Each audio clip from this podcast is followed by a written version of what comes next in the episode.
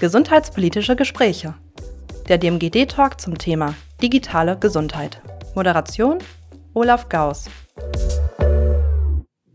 Ja, ich freue mich ganz besonders, dass wir heute zu Gast sein dürfen im Max in Ihrem Ministerium, Herr Heidmeier, und Sie uns die Gelegenheit geben, gemeinsam ein Gespräch zu führen in dem Rahmen von Digitalisierung und Gesundheit. Und da gibt es einige spannende Themen, die zu bearbeiten wären. Und zunächst einmal ist das ein Beritt einer von vielen, die Sie im Moment verfolgen als Staatssekretär im Ministerium Arbeit, Gesundheit und Soziales. Und da sehen wir, die Gesundheit spielt hier heute für uns eine große Rolle. Aber es gibt natürlich weitere Themen, mit denen Ihr Haus beschäftigt ist. Vielleicht kurz zu Ihnen zur Einführung. Sie haben 1996 begonnen mit einem Studium der Politikwissenschaften an der Westfälischen Wilhelms-Universität in Münster und haben dann auch tatsächlich mit diesem Vorhaben der Politikwissenschaft ernst gemacht, indem sie die Politik in die Praxis tatsächlich auch übertragen haben in ihrer Funktion 2002 bis 2003 in der CDU in Hessen, wo sie als politischer Referent in Wiesbaden äh, tätig waren und sind dann auch letztlich in diesem Umfeld dabei geblieben 2003 bis 2011 in Düsseldorf in NRW nach einem Wechsel als Leiter der Abteilung Politik und Kommunikation sowie als Pressesprecher der CDU in NRW. Das heißt, wenn wir hier heute über das Video uns in eine Öffentlichkeit verschalten, dann ist das für Sie nicht wirklich neu, sondern da haben Sie einen Erfahrungshintergrund. Aber mehr noch, Sie haben dann 2011 bis 2018 einen Wechsel in die Unternehmerverbandsgruppe bzw. den Unternehmerverband Metall Ruhr Niederrhein in Duisburg gewagt, unter anderem als Geschäftsführer Kommunikation. Was heißt, dass Sie in Wirtschaftsfragen tatsächlich sich in neben der Politik auch wirtschaftspolitisch eingelassen haben und damit ihr Spektrum deutlich erweitert haben? Und sind dann 2019 in die Bundesvereinigung der deutschen Arbeitgeberverbände BDA gegangen als Abteilungsleiter Versorgungs äh, Verbandsentwicklung. Entschuldigung, ich bin so in den Versorgungsthemen drin. 2019 bis 2022 dann als Hauptgeschäftsführer des Westdeutschen Handwerkskammertages. Das ist sicherlich eine wirtschaftspolitische Erfahrung anderer Art, wenn man die Industrie und das Handwerk nebeneinander legt und der Landesgewerbeförderungsstelle des nordrhein-westfälischen Handwerks LHG in Düsseldorf. Das heißt also, mit dieser Vita sind Sie dann als Staatssekretär gerufen worden, sagt man, glaube ich, äh, in das Haus des Max seit 22 und haben jetzt neben Ihren politischen, wirtschaftspolitischen Erfahrungen im Max was ja durchaus ein breites Themenfeld hat. Wir sprachen darüber. Dieses jetzt auch projiziert auf Arbeit, Gesundheit und Soziales im Land Nordrhein-Westfalen. Und heute sprechen wir über Gesundheit. Und da freue ich mich sehr, dass Sie uns die Gelegenheit gegeben, als digitale Modellregion Gesundheit Dreiländereck an der Universität Siegen Ihnen diese Fragen zu stellen. Ich freue mich. Herzlichen Dank. Herr Heidmeier, die erste Frage, die für mich von Interesse wäre, ist, dass die Landesregierung NRW auf der einen Seite schon Vorreiter in Digitalisierungsprozessen ist, gerade auch im gesundheitlichen Bereich. Da würde mich natürlich interessieren, wenn Sie das mal insgesamt betrachten, wie zufrieden sind Sie und können Sie mit den derzeitigen Entwicklungen sein? Und inwieweit unterstützt die Landesregierung eigentlich auch die Versorgung, und das ist ein Spezialthema der digitalen Modellregierung Gesundheit, die Versorgung im ländlichen Raum? Ja, äh, wenn Sie mich fragen, wie zufrieden bin ich mit der Digitalisierung, soll ich äh, am besten eine ehrliche Antwort geben. Ich bin nicht zufrieden mit der Digitalisierung unseres Gemeinwesens. Ich glaube, da müssen wir richtig Gas geben, um mit anderen Ländern mitzuhalten, aber auch Gas geben, wenn wir als Staat glaubwürdig und ähm, sein wollen und Akzeptanz finden wollen. Weil Die Bürger sind, glaube ich, heute viele digitale Wege wie selbstverständlich gewohnt und der Staat muss da liefern. Das ist äh, ganz so. Wir haben deswegen hier im Haus einen klaren Schwerpunkt. Wir wollen digitaler werden in allen Bereichen. Auch Arbeit, Gesundheit, Soziales hat viele Anknüpfungspunkte, wo wir auch Kontakt zu Bürgerinnen und Bürgern haben. Also das ganz klare Ziel dabei, digitaler zu werden. Und zwar nicht einem Technikverständnis, sondern einfach, weil wir barrierefreie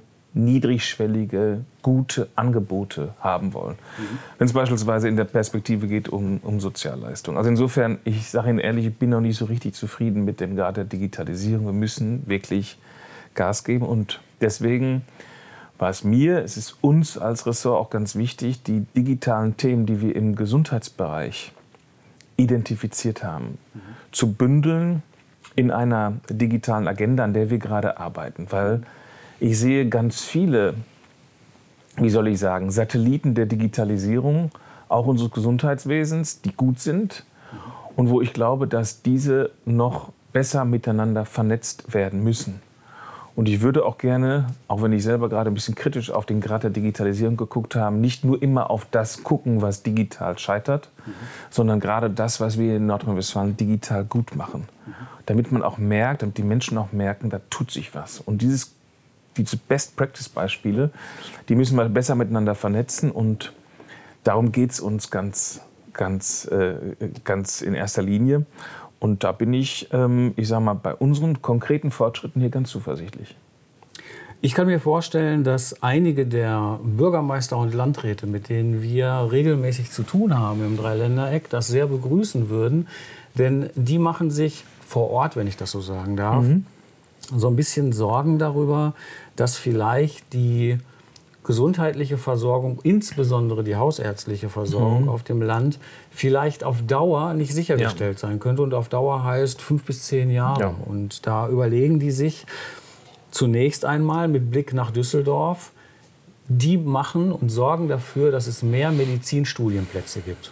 Und ja. das ist eine gute Nachricht. Ja. Und so wird das auch empfunden und transportiert. Ja. Aber die Frage kommt auch, reicht diese Maßnahme eigentlich aus? Denn junge, neue Medizinerinnen und Mediziner, die dann antreten können, auch tatsächlich vollständig ausgebildet sind, brauchen ja 10 bis 12 Jahre, bis sie so einen Facharzt dann auch tatsächlich vorweisen können müsste da vielleicht so etwas wie eine Datenmedizin, damit ist gemeint Telemedizin, ja. Telekonsile, KI, müsste das vielleicht als zusätzliche Verstärkung in den jetzigen Versorgungsprozess stärker mit hinein und stärker mit hineingedacht ja. werden? Ein ganz klares Ja. Wir haben in allen Bereichen einen Fachkräftemangel und wir haben ihn im Bereich der Gesundheit und der Pflege ganz besonders. Mhm. Und wir steuern da entgegen. Wir machen so viel wie Pflege für die Pflege wie nie zuvor. Wir wollen die Studienplätze um 20 Prozent erhöhen, die Zahl. Aber alles das wird nicht reichen alleine, um die Versorgung in Zukunft mhm. sicherzustellen. Das muss man glasklar so aussprechen. Und gerade der ländliche Raum wird sozusagen dort Herausforderungen haben. Und damit wollen wir aber den ländlichen Raum nicht alleine lassen, sondern wir haben hier, mein Minister Karl-Josef Laumann, ich natürlich auch und die, die hier gesundheitspolitisch arbeiten, eine große sozusagen, haben den ländlichen Raum in unserer DNA. Wir wollen eine starke Versorgung im ländlichen Raum. Und deswegen gehen wir auch nicht nur vor, dass wir sagen, wir, gehen an, wir schrauben an der Fachkräftefrage nach besten, nach dem, was wir äh, für möglich halten, sondern wir versuchen, digitale Instrumente so in die Fläche zu bringen, dass Versorgung im ländlichen Raum auf gleichem, vielleicht sogar besserem Niveau möglich ist, auch in Zukunft. Und das Beispiel, das Sie genannt haben, der sozusagen Daten, Datenmedizin, ist eines. Und ähm, wir können uns schon vorstellen, dass Digitalisierung hilft, beispielsweise die Expertise eines Facharztes beispielsweise über telemedizinische Angebote schnell auch in die ländlichen Regionen zu bringen. Und dafür gibt es in Nordrhein-Westfalen schon ganz viele gute Beispiele. Und daran müssen wir arbeiten. Mhm.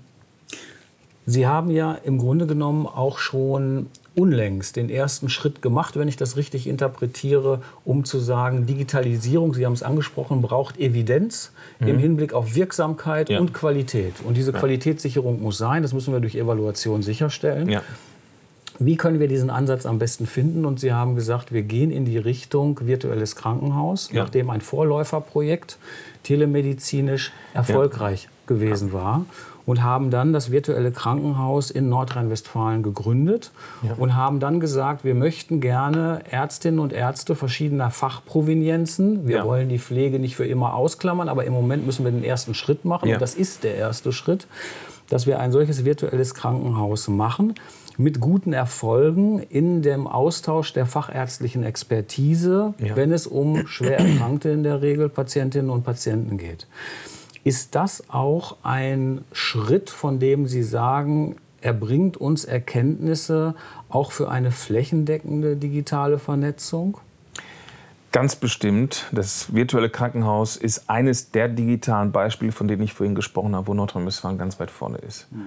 Und wir haben in der Pandemie, auch im Zusammenhang mit Covid, ähm, glaube ich, in dem virtuellen Krankenhaus auch gezeigt, was in ihm steckt, welche mhm. Potenziale in diesem virtuellen Krankenhaus stecken. Und gerade im Bereich der seltenen Erkrankungen ist das virtuelle Krankenhaus das Instrument, um sozusagen Expertise in die Fläche zu bringen und dahin zu bringen, wo sie gebraucht wird. Mhm. Und ich glaube ganz bestimmt daran, dass das virtuelle Krankenhaus da eine gute Zukunft hat, wenn es uns gelingt, sozusagen daraus aus dem, was wir jetzt als Projekt in verschiedenen Bereichen auch erprobt haben, daraus sozusagen eine Regel eine Regelversorgung ähm, werden zu lassen. Und äh, der Bedarf ist da. Das virtuelle Krankenhaus kann die Vernetzung schaffen, die wir so dringend brauchen, um beispielsweise ländliche Regionen mit ärztlicher Expertise bei seltenen Kranken, äh, Erkrankungen zu versorgen. Und deswegen setzen wir weiter darauf und deswegen arbeiten wir weiter an, seiner, an seinem Erfolg. Mhm.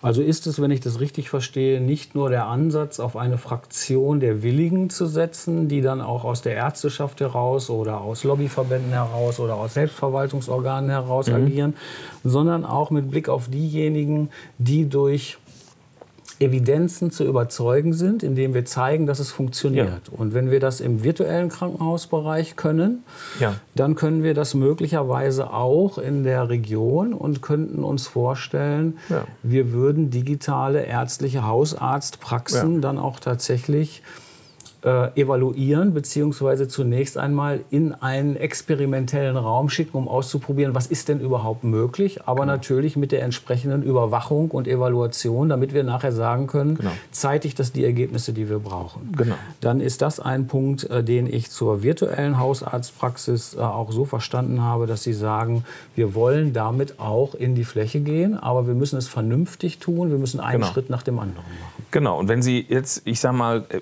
wenn Sie jetzt vom Patienten her diskutieren, ist es ja so, dass wenn ich jetzt Krebspatient ähm, bin, möchte ich natürlich die beste Versorgung für meine Krankheit. Mhm. So, und wenn Sie jetzt mal darüber nachdenken, dass, ähm, wie sich eine Region aufstellt, mhm. wäre es ja denkbar zu sagen, wir haben für jeden Patienten, beispielsweise im Bereich der Krebserkrankung, einen regionalen, vielleicht digitalen Pfad, mhm die ihm hilft, in seiner Region die beste Versorgung zu finden. Mhm. Und letztlich ist das, ich sage mal ja, die, auch die Idee des virtuellen Krankenhauses. Deswegen geht es auch ein Stück weit darum, dieses Modell sozusagen regional auszurollen. Ob Sie das dann digitale Gesundheitsregion nennen oder wie auch immer, die Begriffe ähm, sind da zweitrangig. Aber mhm. im, in, in, im Kern geht es darum, die Region so zu vernetzen, dass jeder Patient die beste Versorgung bekommt. Und deswegen müssten Sie quasi den Tumor dieses Patienten in der Region besprechen. Und dazu dienen Plattformen, auf denen diese Besprechung möglich ist, mhm. auf denen sie virtuell stattfinden, aber doch immer mit der medizinischen Expertise versehen.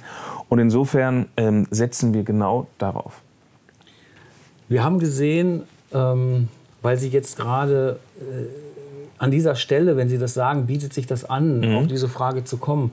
Wir sprechen von Telemedizin und mhm. ganz häufig verstehen wir darunter die sprechende Medizin. Wir machen Videosprechstunden mhm. beispielsweise.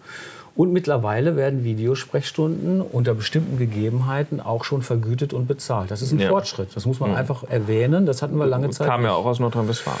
Ja, genau. Und zweitens müssen wir aber auch sagen, das ist die eine Kommunikationsebene, aber wir brauchen eine andere, das sind die Daten. Und wenn es um die Daten geht, dann müssen wir ausgewertete Daten haben. Und da stellt sich natürlich so ein bisschen die Frage, bei der drohenden Überlastung des Systems Ja. mit den medizinischen und vielleicht auch pflegerischen Versorgerinnen und Versorgern, die wir jetzt haben, müssten wir da nicht möglicherweise auch in eine Richtung gehen, die uns sagt, ja, die Daten sind wichtig, ja, die müssen Patienten individuell ausgewertet werden, aber das müssen möglicherweise nicht die Ärztinnen und Ärzte selbst machen, sondern dafür haben wir andere Instrumente und Methoden, die wir zusammengefasst heute als künstliche Intelligenz bezeichnen. Ist das ein Weg, den wir ebenfalls parallel mitbeschreiten müssen? Den müssen wir mitbeschreiten und wir beschreiten ihn, glaube ich, auch schon. Das ähm, ähm, hat mich sehr gefreut, dass wir eine der größten Gesundheitsbanken, Datenbanken, die wir in Europa haben, in Nordrhein-Westfalen, das Landeskrebsregister, dass dieses Landeskrebsregister mit Krebsdaten und künstlicher Intelligenz bereits arbeitet, um diese Daten anwendbar zu machen. Immer auch an den Patienten denken, der davon profitiert. Wie werden Tumore behandelt? Wie sehen sie aus? Und dort das beste Wissen über die Daten zusammenzuführen. Deswegen ein ganz klares Ja. Wir brauchen ein gesundes Datenmanagement. Und ich habe es schon erlebt im Bereich der Telemedizin, was, was Sie sagen, dieses, diese Videosprechstunde über das Sehen des Arztes, des Patienten sozusagen an dem anderen Ende der, der, der Leitung, wie Sie es mal äh, formulieren äh, will. Und dass oft es so ist, dass nicht jedes Krankenhaus in der Lage ist, auch die Daten sozusagen so zu vernetzen, dass der Patient nicht nur in Augenschein genommen werden kann, sondern auch deren, seine Daten schon sichtbar sind. Und da müssen wir an arbeiten. Da passiert auch eine Menge Förderung. Und insofern ist das der Schritt Vernetzen der Daten, Anwendung der Daten natürlich auch unter, immer unter dem Gesichtspunkt des Schutzes der Patienten. Aber da reden wir über Zukunft. Ja, wir reden über Zukunft, ganz gewiss. Und das gibt auch, wir sind ja Universität und beziehen uns natürlich immer auch auf der einen Seite auf Literatur, auf der anderen Seite auf Projekte, die wir durchführen, um Evidenzen zu gewinnen.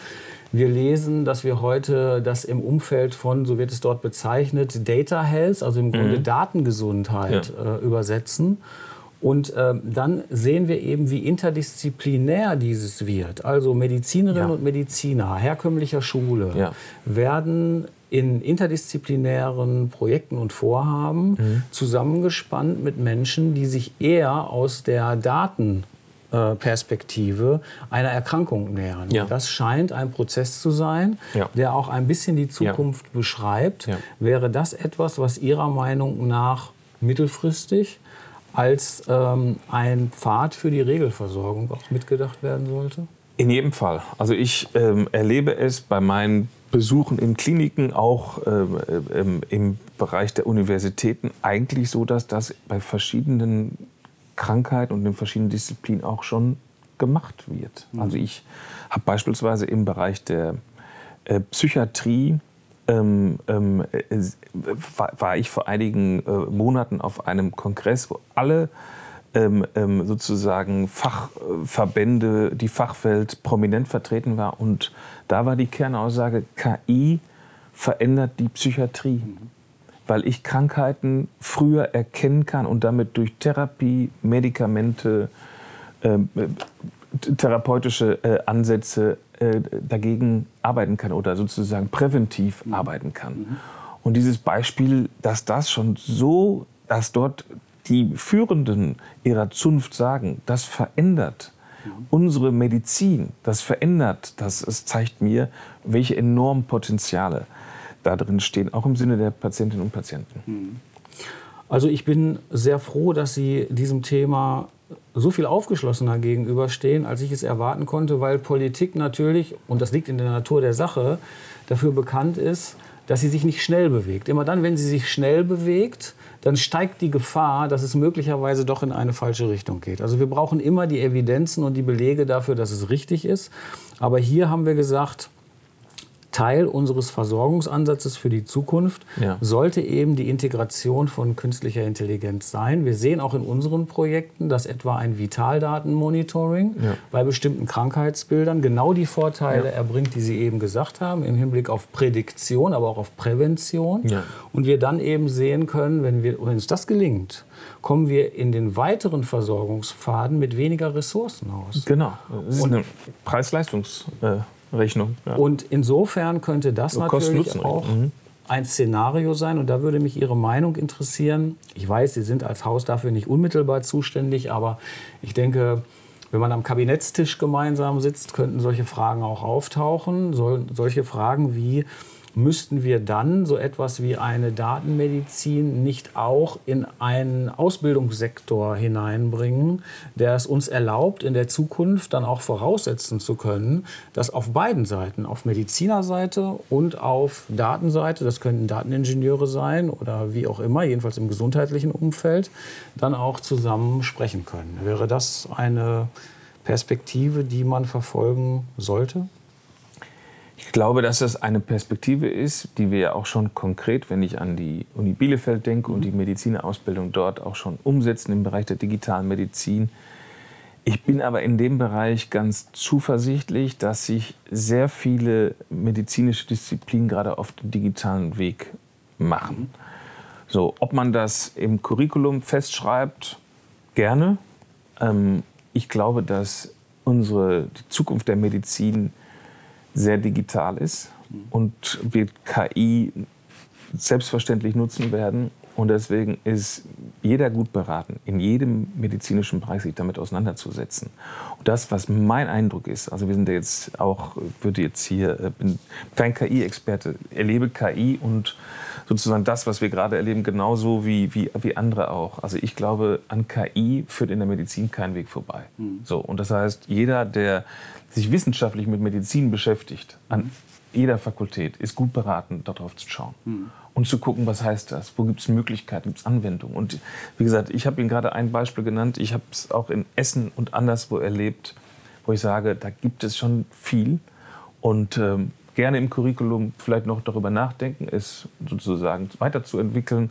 Aber äh, Digitalisierung, Anwendung von KI ist, glaube ich, mittlerweile auch bei den meisten Köpfen, die ich kennengelernt, klar, dass das ähm, angewendet werden muss. Ja, vielen Dank. Sie haben äh, die Universität Bielefeld erwähnt und die dortige Medizin, die Sie ja im Grunde genommen in der Entscheidung äh, mitgetragen haben, dort die Medizin zu entwickeln. Genau, aber eben mit diesem Konzept zu sagen, wir machen nicht more of the same, also wir machen wieder eine klassische medizinische Fakultät, sondern wir bilden Schwerpunkte aus. Ja.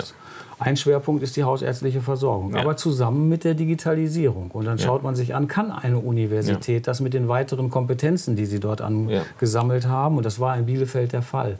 Ist das ein Modell, dass man sich auch, ohne jetzt gleich weitere medizinische Fakultäten gründen Mhm. zu müssen, ähm, solche äh, Schwerpunkte und solche Kompetenzen zusammenzuführen, das möglicherweise auch als Folie für weitere schon existierende Universitäten zu sehen?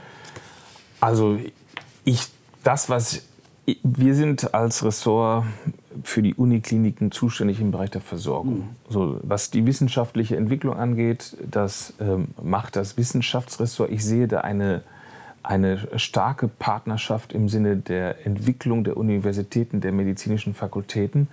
Und ich bin eigentlich, was den Innovationsgrad angeht, der Entwicklung in der Ausbildung unserer Medizinerinnen und Mediziner ganz zuversichtlich. Mein Eindruck ist, dass Bielefeld ein tolles Beispiel ist, aber mein Eindruck ist auch, dass das in anderen Landesteilen ähm, sich sehr positiv entwickelt. Und insofern ähm, glaube, dass wir da gut beraten sind, der, der sozusagen der, der, der Freiheit der Wissenschaft Rechnung zu tragen auf der einen Seite, aber auch äh, gut beraten sind, optimistisch zu sein. Ich bin wirklich bei dem, was dort an Nachwuchs kommt und bei dem, was ich erlebe, ganz optimistisch, dass, das, dass da was Gutes in Anführungszeichen rauskommt. Ja, möglicherweise ist es ein Mindset und ein Spirit, könnte man vielleicht fast sagen, dass sich jetzt doch an der einen oder anderen Stelle durchsetzt. In Aachen wissen ja. wir, äh, hat man vor, eine Campuspraxis genau, zu richtig. machen, ja. die dann auch digital äh, äh, funktionieren sollte. Äh, wir wissen, dass selbst eine private Hochschule wie Wittenherdecke auf dem Sprung ist, zu sagen, vielleicht können wir da auch noch stärker in ja. diese Richtung etwas unternehmen. Andere werden womöglich nachfolgen. Münster war schon ein Paradefall in der Vor im Vorfeld der Gründung des digitalen, des virtuellen Krankenhauses genau. mit einem Projekt. Also insofern verstehe ich Sie so, dass Sie sagen, ja, das ist dann aber eben auch ein äh, Mindset, das wir auch politisch mitentwickeln müssen, genau. indem wir das auch in diese Richtung diskutieren. Ge genau. Und ich, ich glaube, dass unsere Stellschraube, auch als Gesundheitsministerium, ist ja sozusagen, wie sind die Arbeitsbedingungen der Ärzte nachher im System. Also beispielsweise im Krankenhaus. Wir machen die größte Krankenhausreform der letzten Jahrzehnte und ich glaube auch im Konsens mit den Partnern des Gesundheitswesens, mit Ärzten, mit Pflegekräften, mit Kostenträgern und den vielen Partnern, die wir da gewonnen haben, ja auch, um auch den Einsatzort eines Arztes, ich sag mal, möglichst attraktiv zu gestalten. Dass ich mit mit fachlicher Expertise eben möglichst viel auch erreiche äh, bei den Patientinnen und Patienten. Und dass nicht alle alles machen, sondern dass wir für Spezialisierung, aber auch für eine flächendeckende Versorgung äh, sorgen. Und das, glaube ich, hat vieles damit zu tun, ob es attraktiv ist, in Nordrhein-Westfalen Arzt zu sein. Deswegen machen wir eine große Krankenhausreform. Deswegen setzen wir uns für die landärztliche Versorgung ein. Und da ist sozusagen unsere Stellschraube vor allem auch, wie sieht es nachher sozusagen auf dem Arbeitsmarkt dann mhm. auch aus? Was für Rahmenbedingungen habe ich da? Und wie gesagt, da bin ich auch gerade ganz optimistisch. Man merkt, wenn ich das so sagen darf, dieses Engagement, das Antreiben, das Wollen, merkt man, glaube ich, auch in unserem Gespräch immer mhm. wieder, dass das nicht etwas ist, von dem man sagt, na ja, wenn es in dieser Legislatur gelingt, ist es schön, wenn es noch nicht gelingt, dann war es noch nicht an der Zeit, sondern ich habe den Eindruck, es wird tatsächlich auch gewollt, ja. ganz stark in diese Umsetzung ja. zu gehen. Wenn man gerade noch mal die hausärztliche und ländliche Versorgung ja. betrachtet. Und das äh, liegt mir natürlich am Herzen, weil das unser Hauptthema ist, aber ich eben auch ja. sehe, wie bei den politisch Verantwortlichen ja. vor Ort, ich sprach eben von den Bürgermeistern und Landräten, diese Frage im Kopf ist, weil die denken, wenn bei uns Hausarztpraxen wegfallen, dann stehen die Menschen doch bei mir vom Rathaus oder vom Kreishaus. Und was machen wir denn dann? Und da wäre natürlich die Frage jetzt nochmal hochinteressant, wenn Sie etwas dazu sagen können. Diese Szenarien, wie werden wir die angehen? Was meinen Sie, wie das in zehn Jahren, wenn es denn tatsächlich auch aufgrund von Pensionierung und den Alterskohorten zum ja. Tragen kommt, wie könnte das aussehen und was werden wir bis dahin, was wird uns bis dahin gelungen sein, äh, um solche möglicherweise defizitären Prozesse dann auch zu mildern oder vielleicht sogar zu stoppen? Also erstmal, wir reden von einer politischen Frage ersten Ranges, ob es uns gelingt, allen Menschen auch zukünftig ein gutes medizinisches Versorgungsangebot zu machen. Mhm. Das hat was damit zu tun, ob es Vertrauen in diesen Staat auch weiterhin gibt. Und Sie sehen, viele Menschen, die das Vertrauen in den Staat sozusagen verlieren, drohen zu verlieren. Und es gibt auch Akteure, die dieses Vertrauen sozusagen missbrauchen oder die davon profitieren wollen. Deswegen, diese Versorgung ist nicht eine gesundheitspolitische Frage, sondern ist eine zentrale Frage, dass ich, wenn ich im ländlichen Raum wohne, auch nach der Krankenhausreform und nach dem, was wir bemüht, äh, uns bemühen, weiß, ich erreiche hier eine hohe Qualität und nicht nur, wenn ich in der Innenstadt irgendwo wohne. Insofern, da sind wir von der Priorität erstmal glasklar. Und deswegen ist das auch bei uns in der Krankenhausreform ganz klar äh, so sortiert. Aber wenn Sie von der Perspektive sprechen, ähm, es ist natürlich so, wir haben über die Digitalisierung und ihre Chancen gesprochen und wir ähm, ähm, haben ja auch im Koalitionsvertrag ein Modell ähm, stehen, die Gesundheitsregion, die Gesundheitsregionen müssen nun mit Leben gefüllt werden. Mhm was ist das denn eigentlich? Wir wollen nicht irgendwelche abstrakten Gebilde neu hinsetzen, für das keiner heute Geld hat und die Ärzte sowieso nicht, sondern wir wollen letztendlich in Gesundheitsregionen ja, ich sag mal, die Akteure, die es gibt, in einer Region so vernetzen, dass sie ihre Expertise, ihre ja auch Dienstleistung dem Patienten so gut wie möglich ähm, sozusagen ähm, erbringen können. Mhm. Und ähm, das ist gerade für den ländlichen Raum hochinteressant. Und da gibt es ähm, digitale Chancen. Es gibt aber auch Chancen. Ich habe in der letzten Woche mit einem ähm, starken Partner des Gesundheitswesens gesprochen, der sagt, wir können uns vorstellen, dass wir Praxiskonzepte machen, wo verschiedene ähm, medizinische Disziplinen sozusagen mhm. zusammenfinden, wo ich am, ich sage jetzt mal, am Montag den Orthopäden habe und am Freitag den, Haut, äh, den Hautarzt und der vielleicht nicht jeden Tag in der Woche da ist, sondern vielleicht in der ländlichen Region ein wenig ähm, umherreist. Ich weiß nicht, ob das das Modell ist. Mhm. Aber ich kann sagen, solche Modelle müssen wir jetzt ergebnisoffen diskutieren unter dem, der Überschrift der Gesundheitsregion. Mhm. Und da gehört für mich ähm, dazu Digitalisierung und auch gegebenenfalls dem Patienten dem, oder demjenigen, der einen, einen Wunsch hat oder ein Bedürfnis hat, auch ein digitales Angebot zu machen. Mhm.